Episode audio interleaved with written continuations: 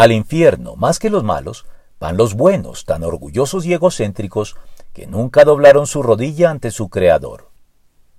El Señor Jesucristo se dirigió a los fariseos y maestros de la ley de su época, muy pagados de sí mismos debido a su reputación de ser los más estrictos y rigurosos cumplidores de la ley, con estas palabras que sonaron revolucionarias y ofensivas hacia ellos. Les aseguro que los recaudadores de impuestos y las prostitutas van delante de ustedes hacia el reino de Dios. Mateo 21:31. Pues los recaudadores de impuestos y las prostitutas eran considerados popularmente como los pecadores más emblemáticos y perdidos de todos en lo que hace referencia a los varones y a las mujeres, respectivamente. Declaración que confirma lo que ya había dicho cuando se dirigía a las multitudes.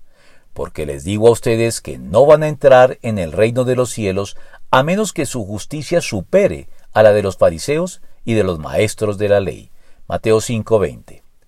La razón de estas declaraciones la dio el Señor al continuar hablándoles a fariseos y maestros de la ley para explicarles el porqué de todo lo dicho porque Juan fue enviado a ustedes a señalarles el camino de la justicia y no le creyeron. Pero los recaudadores de impuestos y las prostitutas sí le creyeron.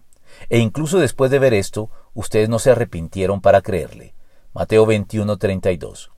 Y es que muchos de quienes no le hacen mal a nadie, van por la vida sintiéndose tan justos y aprobados por Dios que no consideran necesario arrepentirse y doblar su rodilla ante Él con fe y humildad para implorarle su perdón respecto de los cuales el Señor sigue pronunciándose así. Serpientes, camada de víboras, ¿cómo escaparán ustedes de la condenación del infierno? Mateo 23, 33.